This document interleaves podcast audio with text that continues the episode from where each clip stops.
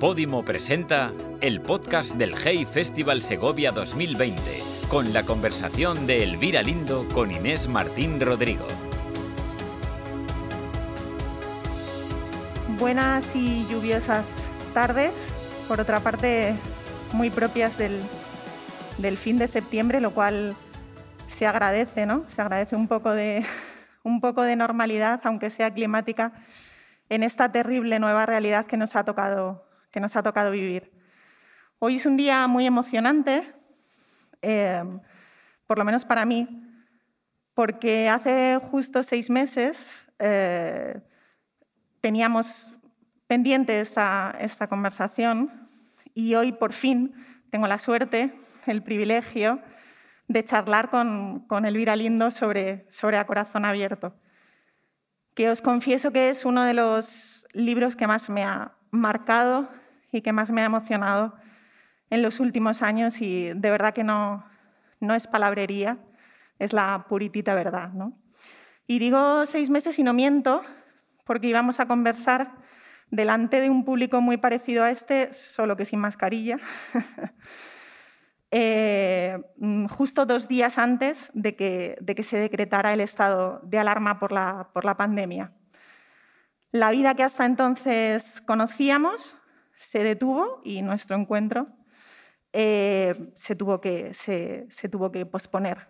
Nuestra charla quedó confinada, como quedamos confinados eh, todos nosotros, esperando paciente hasta que las cosas mejoraran, mejoraran un poco, ¿verdad?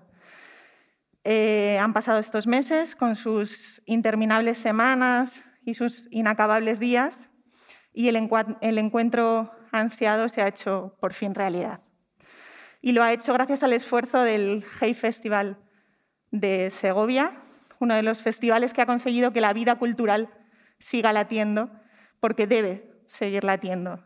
Así que gracias, gracias al Hey y gracias sobre todo a Elvira por su paciencia y por el regalo que primero fue su libro y ahora es esta, conversación. El caso es que yo por lo menos no, no soy la misma que hace seis meses, como creo que no lo somos ninguno de los que hoy estamos aquí, por lo que nuestra conversación, la de hoy, estoy segura de que va a ser diferente a esa charla que habríamos tenido en marzo. Y eso creo también que es algo bueno, o al menos por lo menos interesante. Así que vamos, vamos allá. A corazón abierto, Elvira, eh, no es un título sin más, sino que es toda una declaración de, intenciones y un retrato fiel de lo que realmente haces. Te abres, abres tu corazón. Abres tu corazón al lector para contar la historia de tus padres, para contar la historia de tu familia y para contar la historia de ti misma. ¿Cómo te enfrentaste eh, a ese reto, eh, en mi opinión, mayúsculo para un escritor? ¿Por qué decidiste hacerlo? Buenas tardes, muchas gracias Inés. es verdad que íbamos a estar juntas hace medio año, ni tan siquiera me parece medio año. No sé cuánto tiempo me parece, pero, pero no, sé si mucho o poco, no, no. Eh, sé que estamos casi en, en, otra época y en otro planeta, en un sitio diferente del que íbamos a estar. ¿no?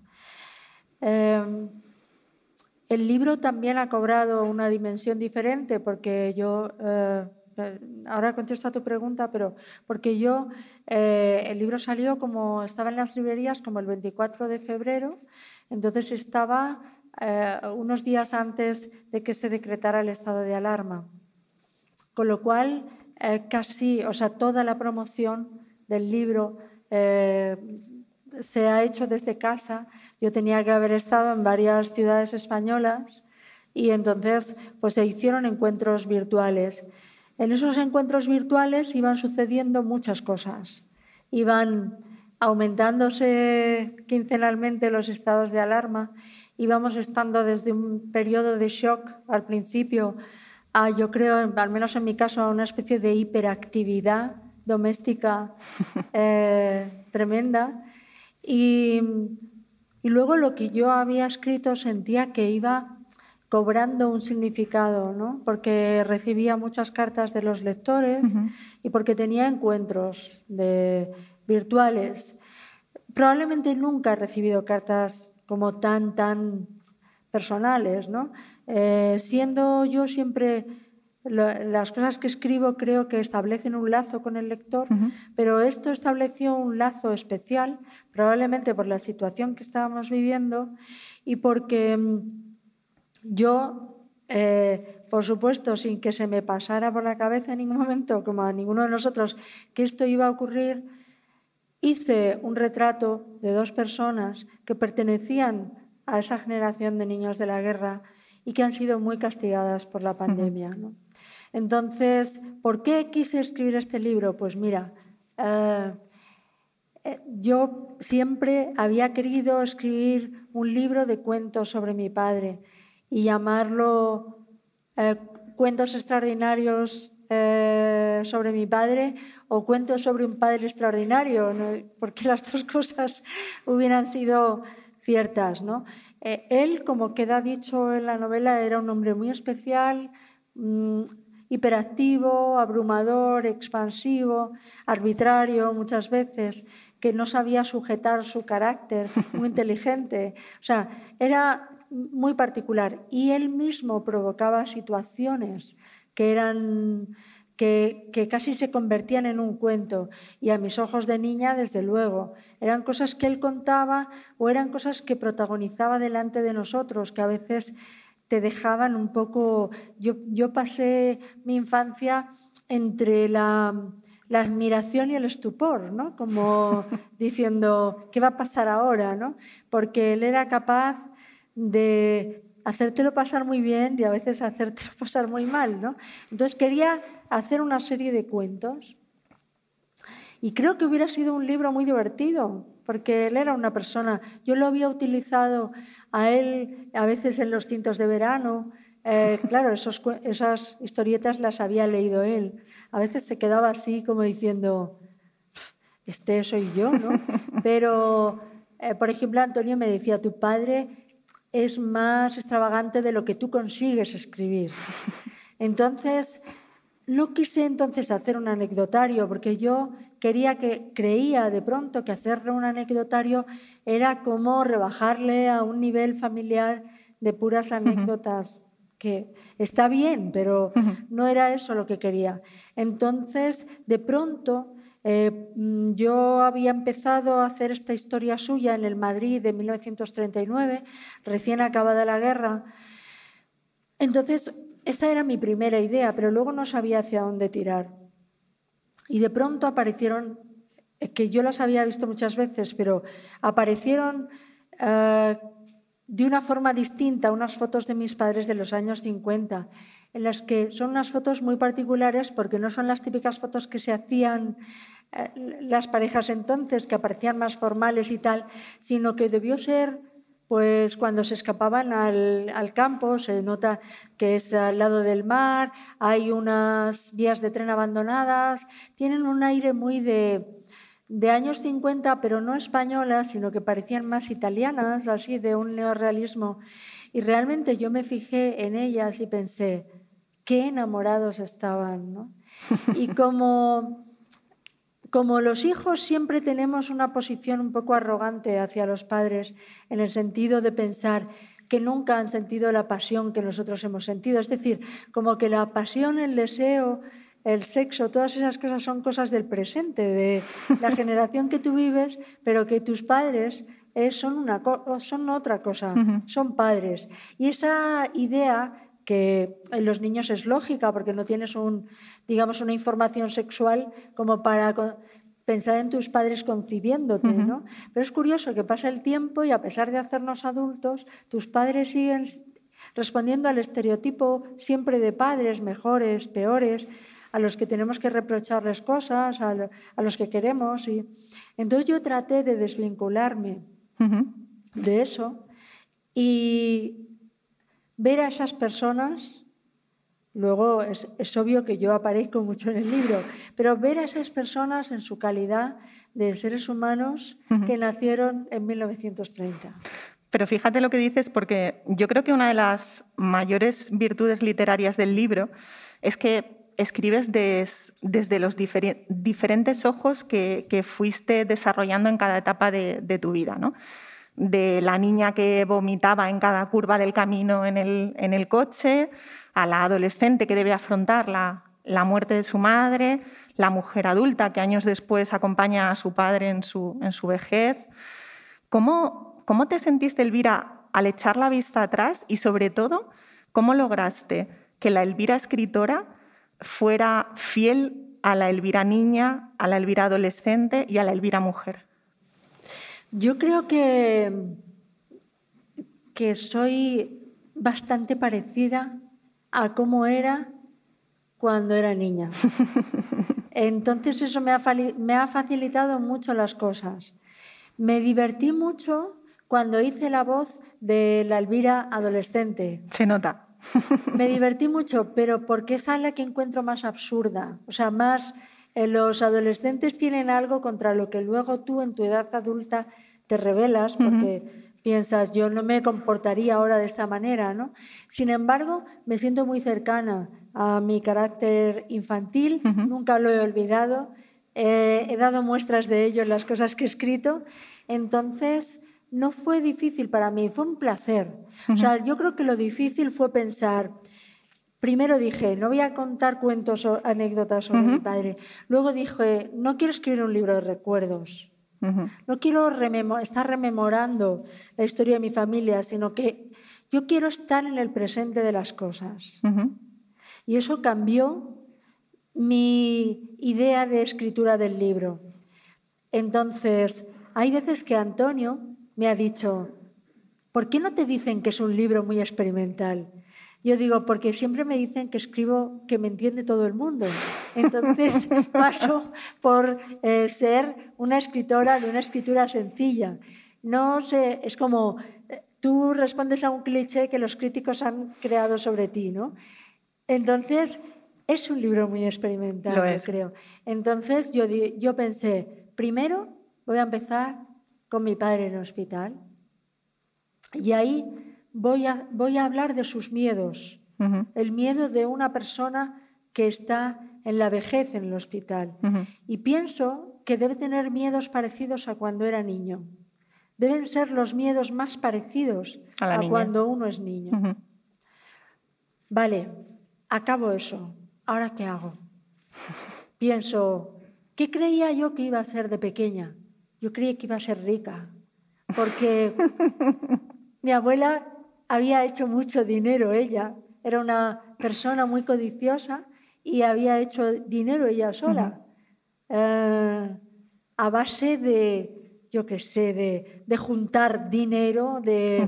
con el dinero comprar una cosa, con esa cosa alquilarla y todo sé qué. Una de esas personas que tienen la, la mente enfocada en ganar dinero. Hombre, todos, a todos nos pasa un poco, pero no con tanta determinación. Frialdad. Digo, voy a contar la historia de mi abuela, porque es una forma también de hablar de dónde viene mi padre.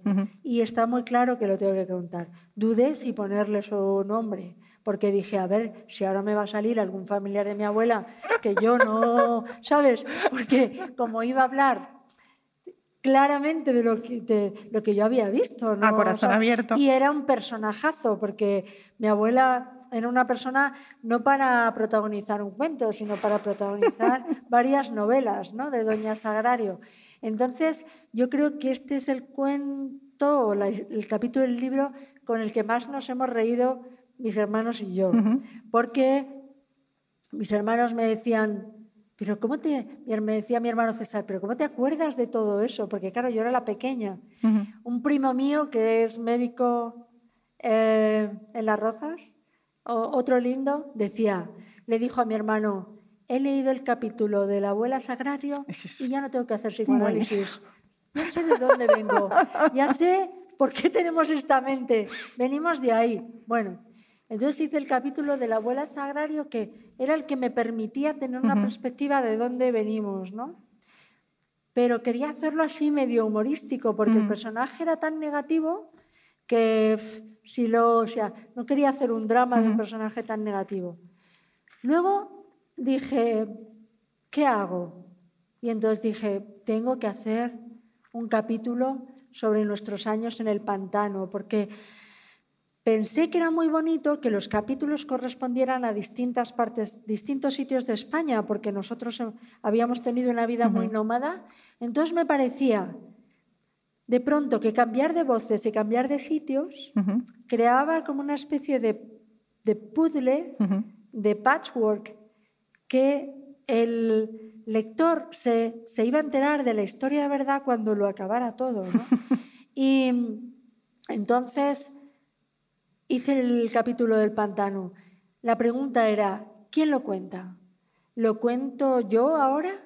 No, yo pensé, no, eso es demasiado no, no. ¿Quién lo cuenta? Y eso es un misterio en el capítulo. El que lo lea hmm. sabrá quién lo cuenta. Y lo sabe al final. Luego nos vamos a Mallorca, que estuve yo ayer en Mallorca. Nos vamos a Mallorca. Ahí cambia el paisaje del, de un paisaje de un pantano que era un espacio que parecía lunar, porque o sea, era una, una inmensa obra de ingeniería con un poblado muy pequeño donde eh, vivíamos las familias de los que trabajaban en el pantano.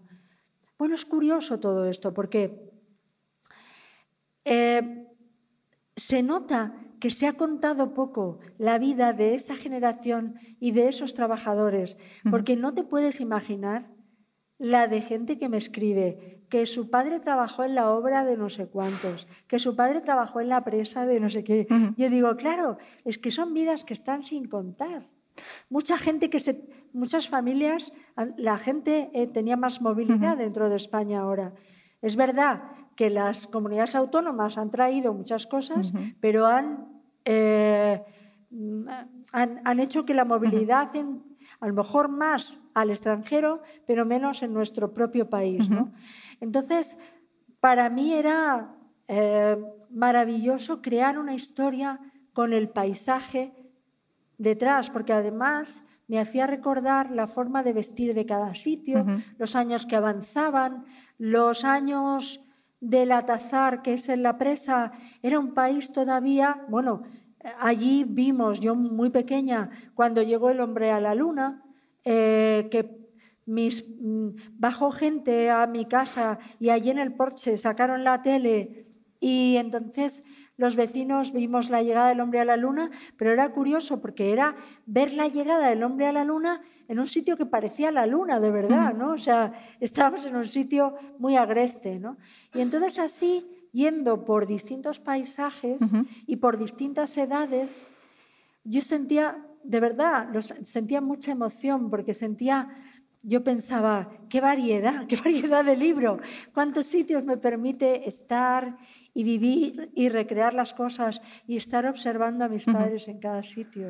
Esa generación a la que ya has mencionado eh, varias veces, eh, tú haces un retrato de una generación muy determinada, que es la generación de posguerra, es una generación de eh, supervivientes y como has mencionado un poco al principio de la conversación, además ahora se han visto abocados a despedirse de este mundo en las peores circunstancias, que es viviendo una pandemia, ¿no? Ya es como lo último que les, que les, podía, que les podía esperar, ¿verdad? Sobrevivieron, sobrevivieron a una guerra eh, y han sido tristemente los más castigados por este, por este, por este coronavirus, ¿no? Los más olvidados. Qué injusto, ¿no? Que tengas que escuchar a, a, tus mayores decir, es que yo así no me quiero, no me quiero morir. Y además, claro, mientras iba teniendo encuentros con lectores y recibía mensajes, pues recibía mensajes diciéndome, mi padre murió ayer. Claro. O sea, yo, gente que estaba leyendo el libro, mi padre murió ayer. Yo tuve un, pensamiento, puede sonar raro, pero no, creo que mucha gente lo ha tenido. Yo pensé, menos mal que mi padre se murió en 2013. Yo creo que hay mucha gente que lo ha pensado. Claro. Mm. Porque además se repetía, digamos, el, el, hecho de que mi padre muriera de época eh, digamos, muy sujeto al oxígeno, el hecho de que fuera en el Gregorio Marañón, uno de los hospitales de Madrid más azotado por la pandemia. Nosotros, tenía, nosotros tenemos un amigo que es médico en el Gregorio Marañón, que es un médico que se había jubilado y ahora con la pandemia volvió, porque esta gente han sido héroes. Nuestros salvadores. Y él había estado en las anteriores pandemias, o sea, había, estado, había vivido el SARS dentro de lo que... y era especialista en eso y, el SIDA. Entonces este hombre de 70 años, con todas las medidas de seguridad, porque era población de riesgo, estaba ahí en el Gregorio Marañón, hablamos más de una vez con él y nos dijo, esto es un hospital de guerra, esto es, solo se me ocurre que es como un, pues como un barco de guerra, un sitio cerrado donde hasta los que no nos llevamos bien nos llevamos bien porque todos estamos en lo mismo. Y hemos tenido la flexibilidad de cambiar nuestras especialidades para atender a la gente que está muriendo, atenderla no solo eh, en la salud, sino también en, la pena, que tú decías, de morirse solo. ¿no? Entonces yo recordaba esa muerte de mi padre allí, recordaba también la decisión de no someterlo a un, a, un intubamiento, porque es una cosa muy agresiva para, para, un anciano eh, y porque no se sabe nunca cómo va a despertar. Entonces, una, yo, claro, tenía muy claro eso de la soledad porque mi padre era una persona obsesionada con la soledad. Él tenía terror a, morirse solo, ¿no? Eh, y fue casual que, lo, o sea, que pudiéramos ir a su casa porque él se estaba muriendo en su casa solo.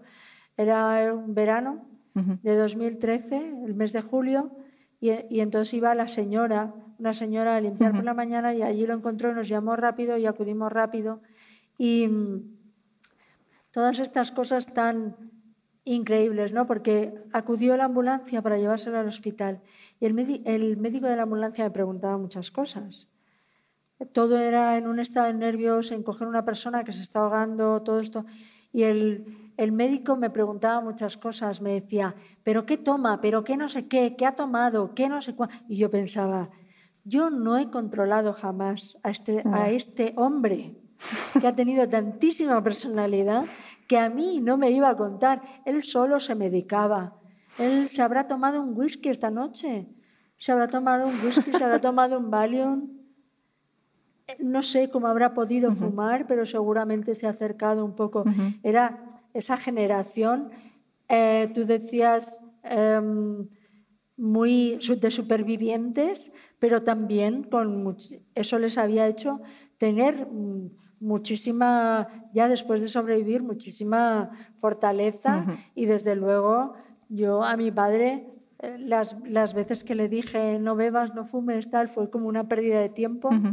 me, de este, me arrepiento de haber, de eso sí, de haber estado tan en contra de unos deseos que tenía que eran muy tóxicos, pero ¿para qué? Vas a estar a una corrigiendo a una persona incorregible, ¿no?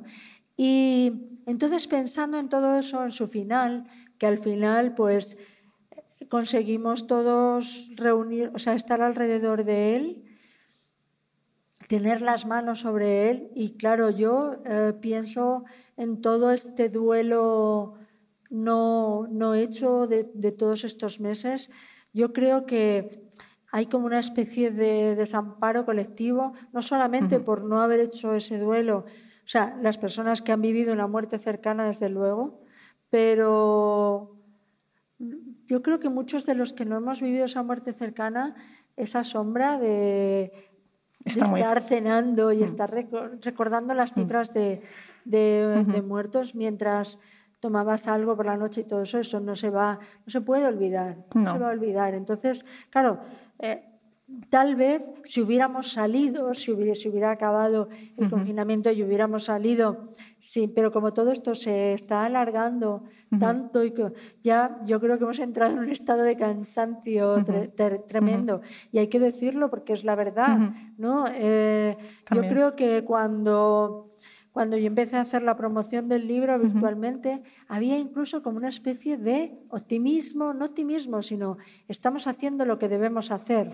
Y entonces había como una cosa de, eh, bueno, venga, vamos a animarnos. Fíjate que el otro día hablaba con, con, Raúl Zurita, con el poeta, y me decía que lo único que él no podía soportar es el falso optimismo, optimismo, ¿verdad? O sea, ese... Sí, sí. Ese, ese entusiasmo que, eh, que que eh, hay un libro, un ensayo muy bueno que se llama El entusiasmo, eh, de, me parece que se llama Remedios Zafra, que, que habla de que ahora los jóvenes que cobran muy poco, pero se les obliga como a tener un entusiasmo para que no decaiga. O sea, os estamos pagando mal y todo esto, pero mm, vuestra manera de haceros atractivos a los próximos contratadores es mostrar vuestro, que lo llevéis bien. Entusiasmo, sí. Yo creo que ahora hay un poco de eso, ¿no? Vamos a seguir entusiasmados, ¿no? Y realmente hoy es un día un poco difícil eh, para eh, los que vivimos en Madrid y los que estamos cerca de Madrid, ¿no? Que, pero bueno, que el, el caso es que es verdad que ha sido una generación ya el último castigo que han recibido algunas personas de esa generación dices, pues tendremos que escribir la historia completa, porque yo sí que tenía esa deuda con mis padres. Luego ya es como que una deuda, para mucha gente se ha saldado una deuda porque ha tomado el libro como propio. Pero yo creo que el libro está también por terminar, porque em, ahí está el capítulo en el que muere mi madre, pero yo luego pensaba, a esa generación también le sobrevino luego los años 80 de sus hijos, de mi generación. Y creo que esa generación vivió con mucho temor y, con, y muy, muy desconcertados eh, cómo eran sus hijos, que estaban cambiando absolutamente todo. O sea, que quedan una serie de capítulos, pero desde luego han vivido Por seguir el siglo XX intensamente. Desde luego. En realidad, eh, Elvira, conviertes tu vida en, en literatura. O sea, haces ficción con tus recuerdos, que son siempre subjetivos. Los recuerdos de uno son siempre subjetivos. Eh, yo creo que el libro también es la prueba evidente eh, de que vida y literatura eh, son las dos caras de una misma moneda. Sí. Es más, yo creo que hay un libro mío que se llama Lo que me queda por vivir, que es un libro sobre una chica de la radio que tiene un hijo y que, tiene un hijo y se ve muy desamparada, recién separada con ese hijo pequeño y al mismo tiempo tiene muchas ganas de vivir. Bueno, yo creo que ese libro que tiene muchas cosas mías, yo verdaderamente hice una novela porque me daba mucho miedo enfrentarme a una cosa muy personal y, y luego finalmente hay personas que, cambiando nombres, cambiando circunstancias y todo, se enfadaron conmigo, porque es lo de la literatura a veces es, por mucho que tú escribas una novela, como fulanito se reconoce, entonces te dice, eh, bueno, pues eso me pasó con ese libro. Y yo una vez que he escrito este dije, en realidad tenía que haber escrito el otro mucho más abiertamente, porque al final da igual. Pero sí que yo... Eh, reivindico que es un libro completamente literario. Eh, me parece que los críticos me han discutido mucho que fuera, no, esto no es una novela porque es, sabemos que son las cosas que, le pasaba a tu familia. Bueno, sí, o sea, es verdad lo que se cuenta, pero está construido de una manera muy literaria para que el lector tenga una impresión. ¿Cuánto pesan las etiquetas también, no? O sea qué pesadez. Y además llegó un momento en que dije, pues que lo llamen como quieran. Que hagan lo que quieran. o sea, que el libro guste y ya está. Pero es verdad que, que, muchas veces se ha utilizado la propia vida para contar una historia. Y bueno, pues eso es lo que yo he hecho. Desde luego, si yo no hubiera, si yo pensando en mis padres, si yo no los hubiera encontrado interesantes, no hubieras hubiera escrito. el libro. Claro, eso es evidente, ¿no? También mm, haces una descripción muy precisa de la niñez, que la mencionabas antes, ¿no? Y dices que La consideración que se tiene de la edad de las criaturas cambia, pero en la herida que deja en ellas, el desamparo ha sido la misma siempre. Y yo te pregunto, Elvira, ¿la literatura ayuda a cerrar esas heridas? Y me refiero tanto a escribir como a leer. Yo creo que un poco sí, porque, no sé, primero mucha gente me ha dicho que este libro le ha resultado como... Reparador. sí, sí, como que repara algunas deudas, porque te hace pensar, ¿no? No es fácil, yo creo que no es fácil escribir un libro así, mm. porque te tienes que enfrentar a muchas cosas, pero me pasaba una cosa muy rara con este libro y yo creo que, permítanme el adjetivo que a mí no me gusta mucho, pero me pasaba una cosa muy mágica, eh, porque yo en otras cosas soy muy racional, pero de repente hay cosas que yo creo que han actuado de manera mágica. Yo pensaba, a ver, este libro yo no lo podría haber escrito estando vivo mi padre. Lo dices en el libro también. Sí, sí, porque es como que lo hubiera enfrentado a cosas pues que a lo mejor él no mm, se hubiera sentido muy raro. Pero bueno, y luego he pensado, también mi padre era muy vanidoso y al ver el libro provoca una cosa que él provocaba estando vivo. Mi padre a veces se portaba mal porque era un hombre como travieso, era un hombre que no podía parar y que, no sé, decías, ¿por qué habrá dicho esto?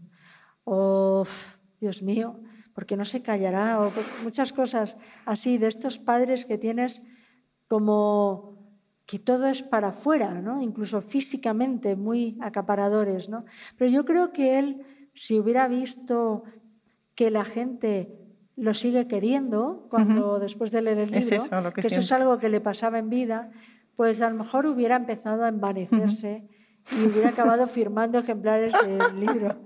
Pero también pensaba una cosa, yo, yo me sentía muy acompañada por los dos cuando estaba escribiendo el libro, ¿no? Y hay veces que me dirigía a ellos directamente le preguntaba a mi madre, si hubieras vivido, ¿cómo hubieras sido?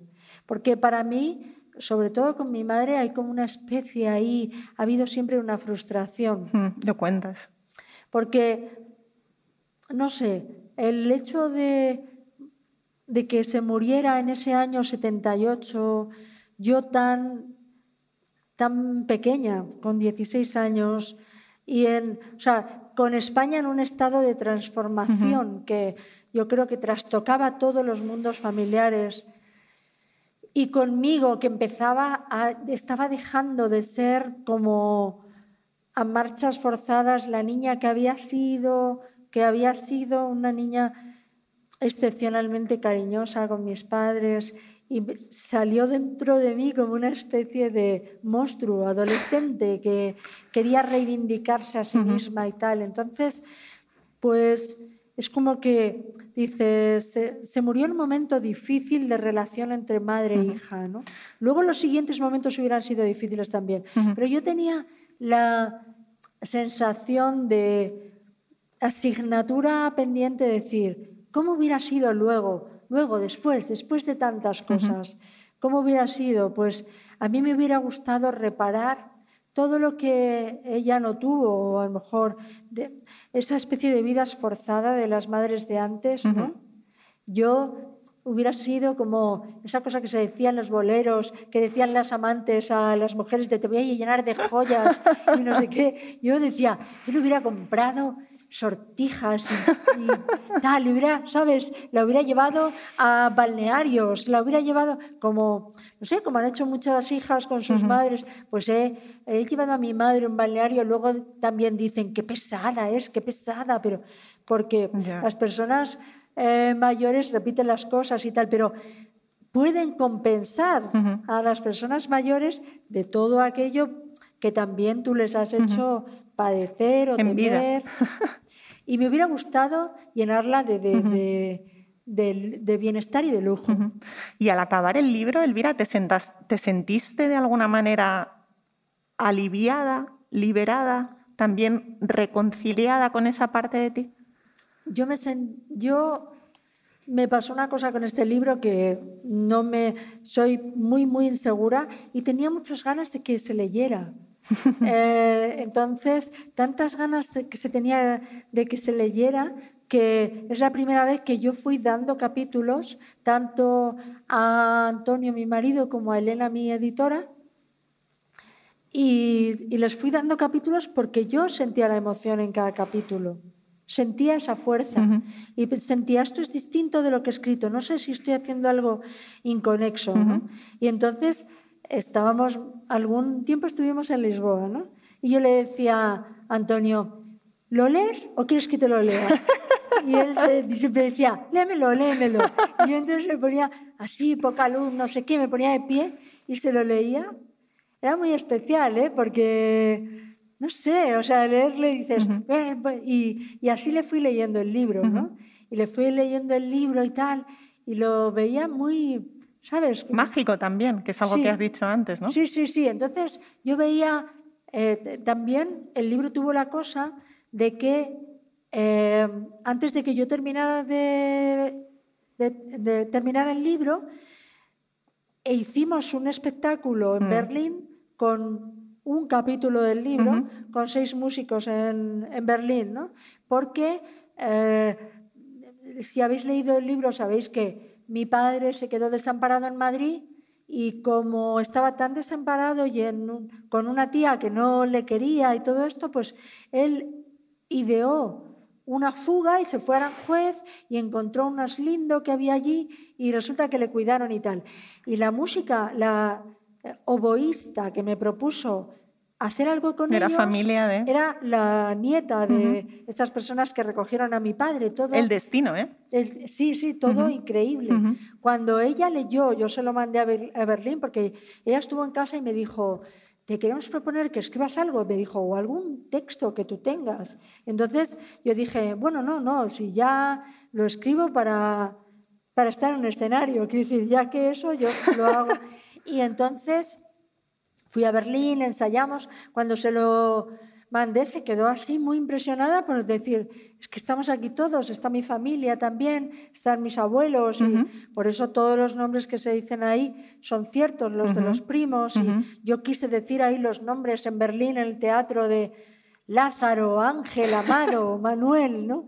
Y, y fue muy emocionante. Y cuando salí a leer, que había, era un teatro pues de 400 o 500 localidades entre un público alemán y, de nuestros familiares que vinieron de, y amigos que vinieron de Madrid, pero sobre todo colonia española en, Berlín y alemanes, ¿no? que también habían tenido tíos, abuelos y padres que habían vivido la guerra. Cuando yo salí y me puse de pie, obviamente eh, con muchos nervios, porque, en fin, estaba eh, fuera fuera de mi casa de todo y allí leyendo y, leyendo con músicos que me tenía que, o sea, tenía que acompasarme todo el tiempo con ellos y todo esto, ¿no? Y salí allí y cerré los ojos y dije, por eso tiene algo mágico esto, porque les dije, y ahora me tenéis que ayudar. Y porque era como decirles, por tantas veces que estuvisteis solo, pendientes de, ¿cómo decirte? De su amor, de su desamor, de sus deseos, de, su, de enfermedades, no sé qué. Y era como decirles, ahora dejadme, o sea, y ahora ya no soy un personaje secundario, ahora tenéis que estar aquí. Sois protagonistas. Soy protagonista, ayudadme, ejerced de padre y de madre. Dices en el, en el libro que has tardado media vida en, en mirarte a ti misma con, con compasión. Media vida son 50 años. Sí. Ya has logrado mirarte con esa compasión. Bueno, yo creo una vez, eh, ahora ya tengo más de 50, una vez que, que ah, en, Miami, en un teatro, dije, porque yo, que soy una mujer, estaba presentando una película, soy una mujer de no sé qué, no sé cuántos años tenía cuando fui allí, y luego todos los americanos me riñeron y me dijeron, no se dice la edad. Es verdad que los libros americanos en la solapa no Nunca, nunca pone la, fecha de nacimiento del autor. Usted tiene la edad que nos ha parecido a nosotros. Digo, bien, bien, buena enseñanza. Y me acuerdo que en un libro anterior, eh, el periodista escribió, la escritora de más de medio siglo, digo, hombre, tampoco podría decirlo de otra manera. No, pues que me definió, me definió así, la escritora de más de medio siglo, digo, qué forma tan cruel, ¿eh? ¿sabes? Efectivamente, ha pasado medio siglo para que eh, yo pudiera escribir esto, porque este libro no se puede escribir con 30 años, no se puede escribir, ni con 40. Eh, yo creo que es verdad que hay libros que se escriben en la madurez, porque uno está en el medio de las cosas, ves a los niños, ves a los jóvenes, ves a los viejos, y tú estás ahí eh, en el medio, ¿no? Sabiendo que esas edades han pasado y sabiendo hacia dónde vas y teniéndolo muy claro. Y entonces yo creo que es una edad en la que puedes comprender mejor, a no ser que todos nos podemos volver idiotas a los... o sea, tenemos capacidad... A cualquier edad. A cualquier edad. Pero bueno, si reflexionas y analizas, creo que te vuelves un poco mejor y un poco más inteligente. Pero me gusta lo de la compasión, ¿no? O sea, ese ejercicio de... Sí. Dices en el libro, no vivir es no sufrir y no saber. Yo elijo vivir. Claro, claro, hay que vivir. Hay que vivir sea como sea. Decía Marcelo Mastroianni, aunque me saquen con una silla de ruedas, yo quiero salir a tomar el sol. No hay que vivir sea como sea. y, y, eso, no sé, está claro, este, este libro sobre la vida. Y luego esto que decía sobre la compasión es muy importante porque ahora mismo se escriben muchos libros sobre eh, todos los entornos familiares, etcétera, y se juzga mucho. Se juzga mucho. Eh, todos tenemos defectos. Todos. Y, y cuando eres madre, ya te digo, yo me analizo bastante y yo digo, uff, ya estoy siendo como no quiero ser. Y me pasa muchas veces, o sea, digo, ay, digo, pero yo soy muy consciente de estas cosas, ¿eh? Bueno, lo más importante es ser consciente de ello. Sí, sí, sí, pero a veces sufres porque dices, estoy llamando a mi hijo y, digo, no me está cogiendo el teléfono y estará en su casa diciendo, ah, mi madre, ¿no? Está viendo mi nombre y mi, y mi, foto ahí, ¿sabes? Y claro, yo creo que los padres en eso antes eran más inocentes, ¿no? Ahora ya. Ahora ya sabemos todo. Eh, tenemos, yo por lo menos, pienso, mm, bueno, he llamado ya hoy una vez a mi hijo. Me voy a contar. No le voy a llamar otra vez. O sea, o no voy a llamar a los hijos de mi marido otra vez porque soy muy pesada y muy sobreprotectora y no sé qué. Y me contengo mucho.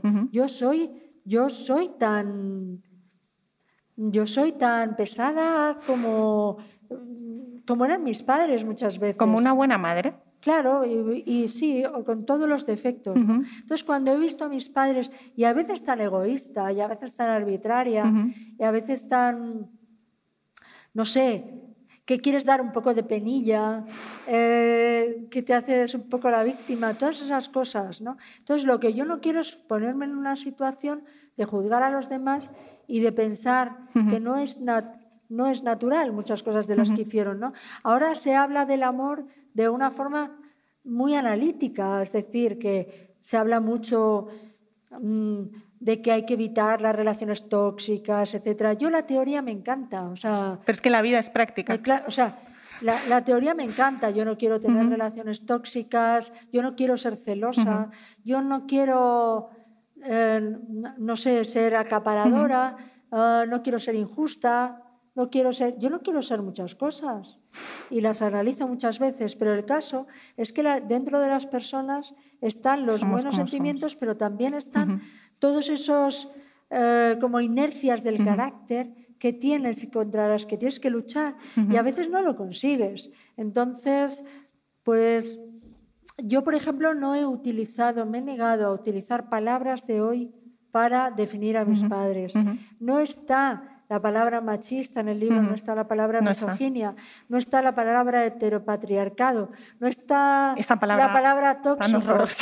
¿Eh? Que esa palabra además que es bastante fea. No, porque yo dije, ellos vivían sin esas palabras. Su época determinada. Eh, eh, se pueden definir con esas palabras, porque toda la generación de mi padre era machista. O sea, no era el propio mundo, el ambiente, todo, ¿no?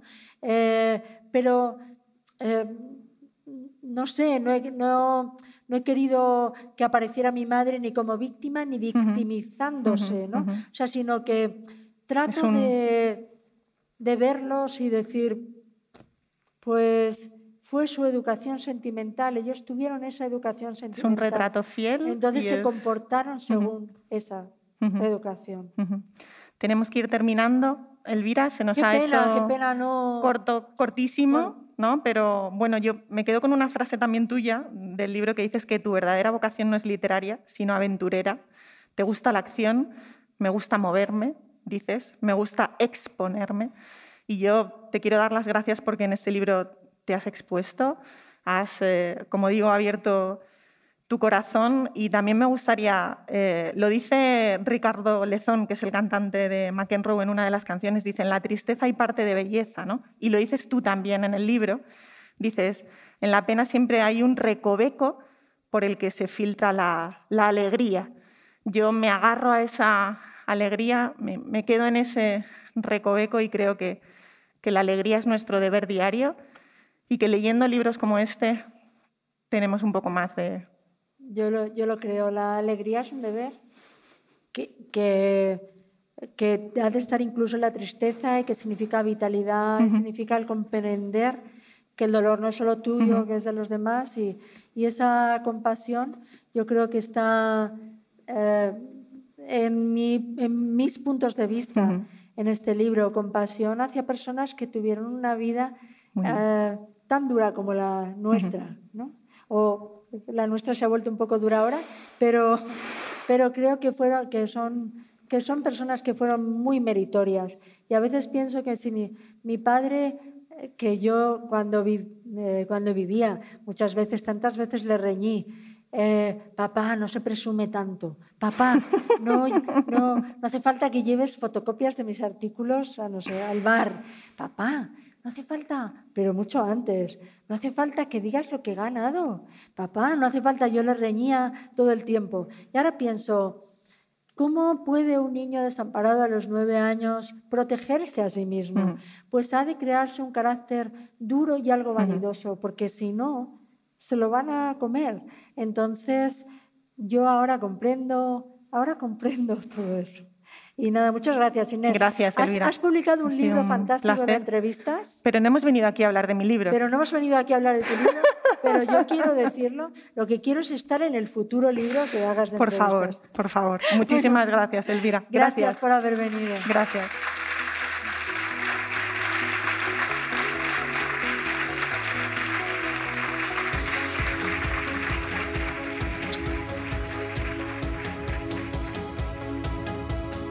Has escuchado un podcast de Hey Festival, producido en exclusiva por Podimo. Descubre miles de podcasts y audiolibros exclusivos en podimo.es.